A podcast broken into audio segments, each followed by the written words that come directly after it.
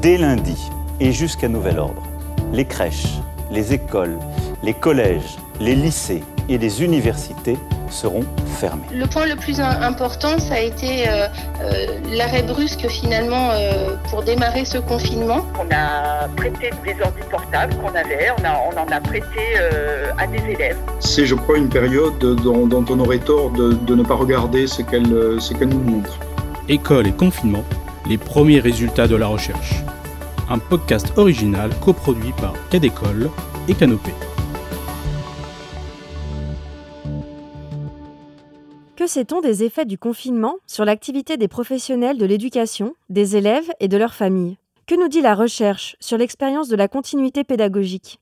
Depuis avril 2020, des dizaines d'enquêtes ont été lancées pour tenter de comprendre comment se sont organisés les établissements scolaires, les enseignants, les élèves et leurs parents pendant cette période de confinement.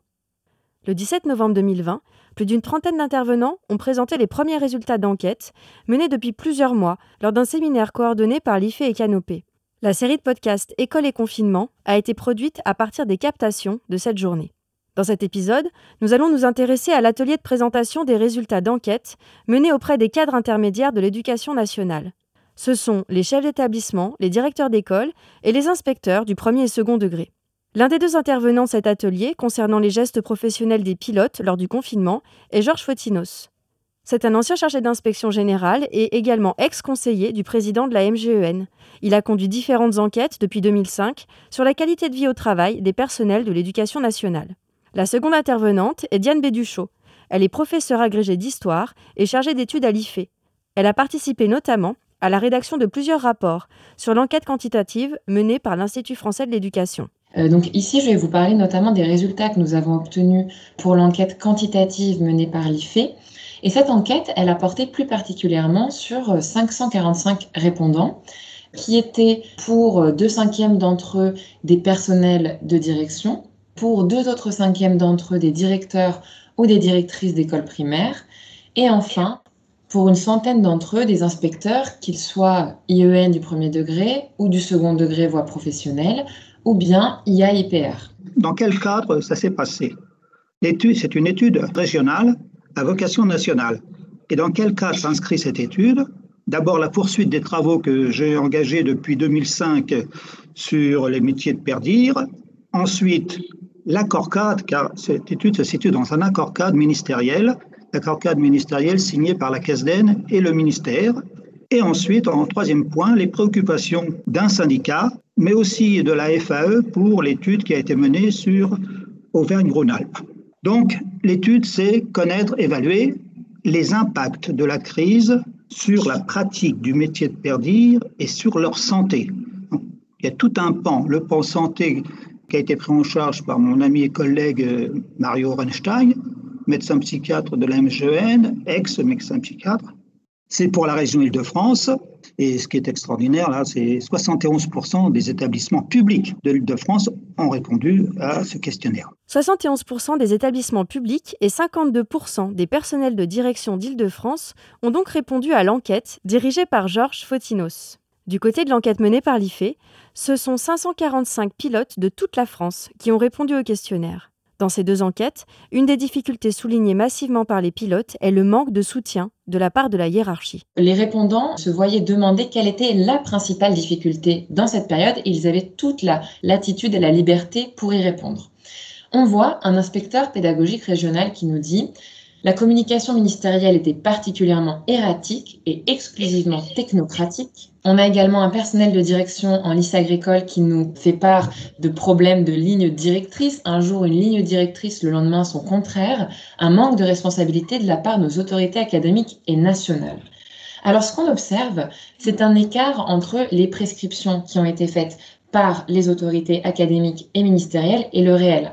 Ceci dit, il me semble intéressant de voir que ce problème n'est pas inédit puisqu'il euh, y a différentes études qui montrent euh, que cet écart entre les prescriptions institutionnelles et la réalité du terrain peut être une épreuve récurrente chez les personnels de direction. Euh, je pense notamment à une étude de 2015 qui a été menée en Suisse, qui est citée dans un papier qu'a fait Olivier Ray sur les pilotes et le pilotage, et qui nous parle de ce problème qui est récurrent. Probablement, ce problème a-t-il été amplifié par la perte de repères et par la pression très forte qu'ont eu euh, les personnels d'encadrement pendant cette période. Donc, première difficulté, un manque de soutien de la hiérarchie. Et quand vous avez 81% des perdirs qui vous disent que la confiance s'est dégradée envers l'institution, ça pose un problème, c'est le moins qu'on puisse dire, par rapport au fonctionnement de l'établissement, par rapport au, je dirais, leur qualité de représentant de l'État. Que faire? Comment faire? C'est des questions là qu'il faudra résoudre assez rapidement. D'autres difficultés sont encore exprimées, comme celle de coordonner et accompagner à distance, ce qui est une des missions au cœur du métier de pilote. On voit ici un personnel de direction qui nous dit c'est le management de ces 200 personnes à distance qui a été compliqué. Enfin, la masse d'informations écrites reçues de toutes parts est devenue un obstacle au traitement efficace de l'information. Alors, on voit ici que se pose la question d'une formation aux gestes professionnels à distance, en particulier du management, du leadership et euh, comment faire finalement pour piloter à distance.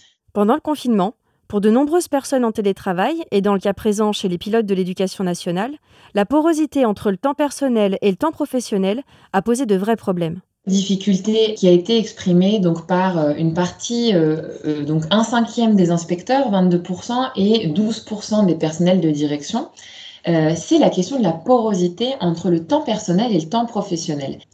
donc cette difficulté, on voit qu'un personnel de direction nous parle de la permanence du travail jour, nuit et week-end, du fait de messages incessants, d'appels et de délais à tenir. Et donc, on a comme ça beaucoup de verbatim qui nous parlent de cette porosité, des limites euh, qu'ils n'arrivent pas à mettre entre le temps personnel et professionnel pendant cette période. Alors, euh, évidemment, on peut imaginer que le fait que le lieu de travail et le lieu de vie étaient euh, regroupés en un seul et même endroit a compliqué le fait de poser des limites. Ceci dit, encore une fois, il me semble que cette porosité n'est pas inédite. Pour les inspecteurs notamment, qu'il y a une difficulté à mettre des limites dans le temps de travail et que le temps de travail parfois en temps ordinaire se poursuit à la maison. Donc euh, voilà, questionner un petit peu, est-ce que cette porosité est ordinaire? Est-ce qu'elle a été augmentée par le confinement? Et finalement, tout cela nous pose les questions des effets euh, psychosociaux du télétravail, qui, il me semble, sont un des, des éléments très intéressant que nous, il, faut, il faudrait creuser par la suite. L'impact psychologique de cette période de confinement sur les pilotes est un des axes de l'étude menée par Georges Fotinos. Et là, on arrive à la partie santé. Je l'ai résumé, hein. c'est la moitié de, l'étude tout de même, mais je l'ai résumé là avec euh, les résultats l'anxiété sévère et modérée, la dépression, les pensées suicidaires. Donc Île-de-France, vous voyez, donc un sur deux, un sur deux perdire ont une forte anxiété. Alors, ensuite, la dépression, euh, vous avez un tiers dans l'île de France et vous avez 16,5, 16% en Auvergne-Rhône-Alpes. Et puis les pensées suicidaires, là, c'est un chiffre effroyable. Là, vous avez tout de même 11% des, des perdirs qui ont eu des pensées suicidaires pendant plusieurs jours. Et euh, en Auvergne-Rhône-Alpes, 8% moins. Là aussi, pourquoi? Mais malgré les difficultés rencontrées, les pilotes ont tout de même souligné des sources de satisfaction comme la collaboration intermétier, la relation avec les familles ou la création de ressources innovantes. La première satisfaction sur laquelle je voulais revenir, c'est donc la question des échanges avec les pairs et les équipes. C'est une satisfaction pour un tiers des personnels de direction et des inspecteurs et inspectrices. On a un personnel de direction, un lycée général qui nous dit, et technologique, qui nous dit euh, que finalement il y a eu le développement d'une collaboration collective inédite entre des équipes qui ne travaillaient plus ensemble. Et ça, finalement, c'est assez intéressant quand on se pose la question de savoir si cette collaboration a eu lieu entre des équipes qui collaboraient déjà ou qui ont collaboré pour le confinement. Euh, on a plusieurs enquêtés qui nous signalent que le dialogue a pu être facilité par la multimodalité. C'est-à-dire que le fait de multiplier les réseaux, que ce soit de communiquer par WhatsApp, par les réseaux sociaux, par Facebook ou par les réseaux institutionnels, tout cela finalement a permis une plus grande flexibilité. Un autre élément qui a permis les échanges, et là c'est un petit peu plus nuancé, c'est la question des visioconférences.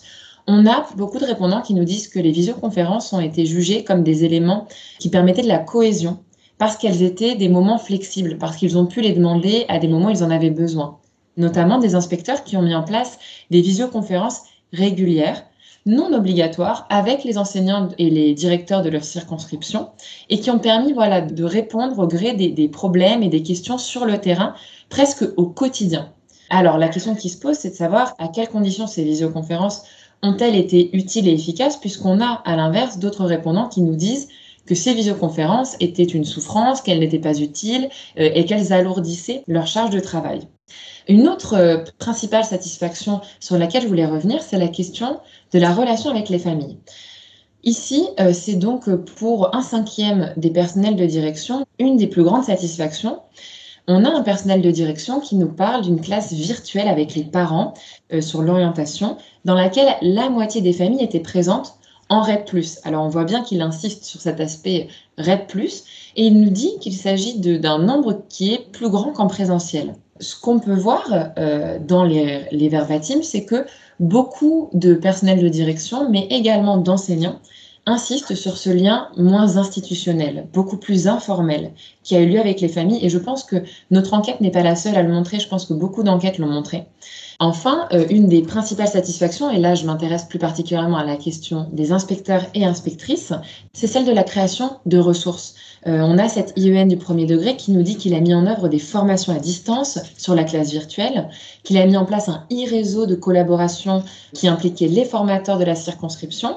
Et donc on voit bien combien les inspecteurs, euh, c'est ce qui ressort des verbatims, ont été ont fait véritablement le lien entre le, côté pédagogique, les enseignants, l'équipe éducative, et de l'autre côté également l'aspect administratif. Et on voit qu'on a beaucoup de verbatim qui reviennent sur cette flexibilité, cette adaptation au gré des besoins. Et il semble qu'il s'agisse d'une grande satisfaction.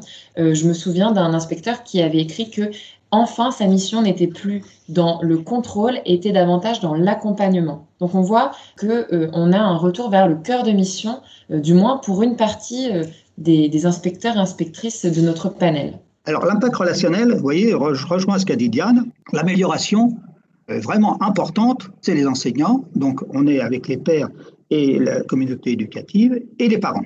Je tiens à dire que pour ces résultats-là, en Auvergne-Rhône-Alpes, c'est exactement la même chose. Alors les impacts fonctionnels, voyez, à travers cette question, au cours de cette période, pensez-vous avoir trouvé des réponses aux besoins des élèves et des enseignants dans la liberté de créer et d'innover? Je rejoins ce qu'a dit Diane à partir de la création.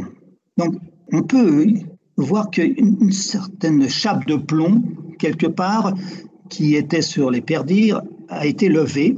De toute façon, ils s'étaient pris euh, dans le quotidien. Il fallait des réponses urgentes très urgente. Il fallait imaginer, innover. Et vous voyez, hein, ils ont imaginé, créé, innover, puisque vous avez euh, presque 92% qui ont utilisé cette liberté de créer et d'innover par rapport à la situation. Et puis, vous avez de même, c'est ce que je, pensais qu'il y avait une relation, mais je ne pensais pas qu'elle était aussi forte. À, la suite de cette aventure, à la suite de ce choc, la suite de cette découverte, je dirais, de leur possibilité d'agir, ils ont élargi leur autonomie, leur réflexion, mais ils ne l'ont pas élargi seuls, ils l'ont élargi en fonction de justement de leur aussi des contacts qu'ils ont établis, de nouveaux contacts avec les parents et avec les enseignants. Donc dans le cas précis, modifier le projet d'établissement, mais c'est une révolution. Quand on connaît un peu les perdires, dans certains endroits euh, qui sont assez traditionnels, entre guillemets, et qui, euh, bon, ne veulent pas beaucoup changer ou beaucoup bouger, là, on, ça a été un choc. Vous voyez, il y en a 80% qui, sont, qui seraient acquis à cette euh, dimension d'expérimentation. Et pour mieux se préparer à un autre éventuel épisode de fermeture des établissements scolaires, quels seraient les besoins et les attentes exprimées par les pilotes? Une formation sur les modalités du travail à distance et du travail hybride. Alors, si on va plus précisément dans les citations, on voit que cela concerne à la fois des questions techniques, que tout le monde ait une formation de base sur qu'est-ce qu'un navigateur, comment faire une visioconférence. Voilà, donc des questions de maîtrise basique, mais également des questions pédagogiques de comment animer une réunion à distance, comment faire du management à distance, des questions de nouveaux gestes professionnels, puisque euh, il y a beaucoup de choses qui passent, notamment pour euh, les personnels de direction, les inspecteurs, par la présence, par le fait d'être en présence. Par ailleurs, deuxième attente en formation, les outils numériques pour les professionnels et pour les familles et leurs élèves et les élèves. Ça, c'est quelque chose qui revient dans beaucoup de rapports également euh, chez les enseignants. Et puis, d'autres questions de formation, comme le travail personnel de l'élève à distance, la fameuse question de l'autonomie des élèves, qui, je pense, euh, est une question essentielle dans ces questions d'enseignement à distance, la relation sociale avec les familles, et puis euh, le fait de gérer une crise, puisque finalement, les pilotes ont été euh, un peu pris en tenaille entre les familles, les élèves, les enseignants, et de l'autre côté, des autorités, voilà, avec des injonctions qui n'étaient pas toujours faciles à, prendre en, en main.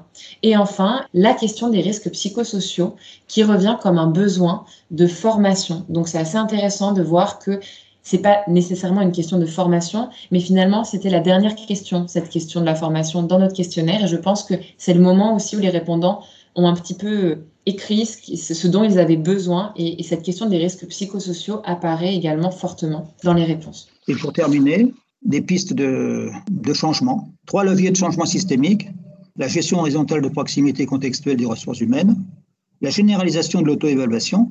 Le tout, c'est de savoir comment cette auto-évaluation va être faite et vraiment, euh, c'est à manier avec délicatesse.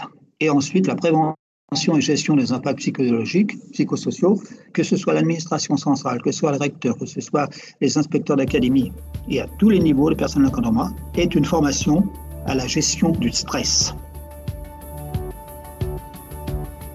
Ce sera le mot de la fin en ce qui concerne les résultats des enquêtes menées auprès des pilotes de l'éducation nationale. Afin d'aller plus loin sur les autres thématiques qui ont été abordées en détail dans les ateliers du séminaire, n'hésitez pas à tendre l'oreille du côté des autres épisodes de notre série École et confinement. Merci à Canopé et à l'IFE-ENS de Lyon pour la captation du son des ateliers du 17 novembre. À la réalisation de cet épisode, Florence Sauvebois et au mixage, Laurent Gaillard. À bientôt!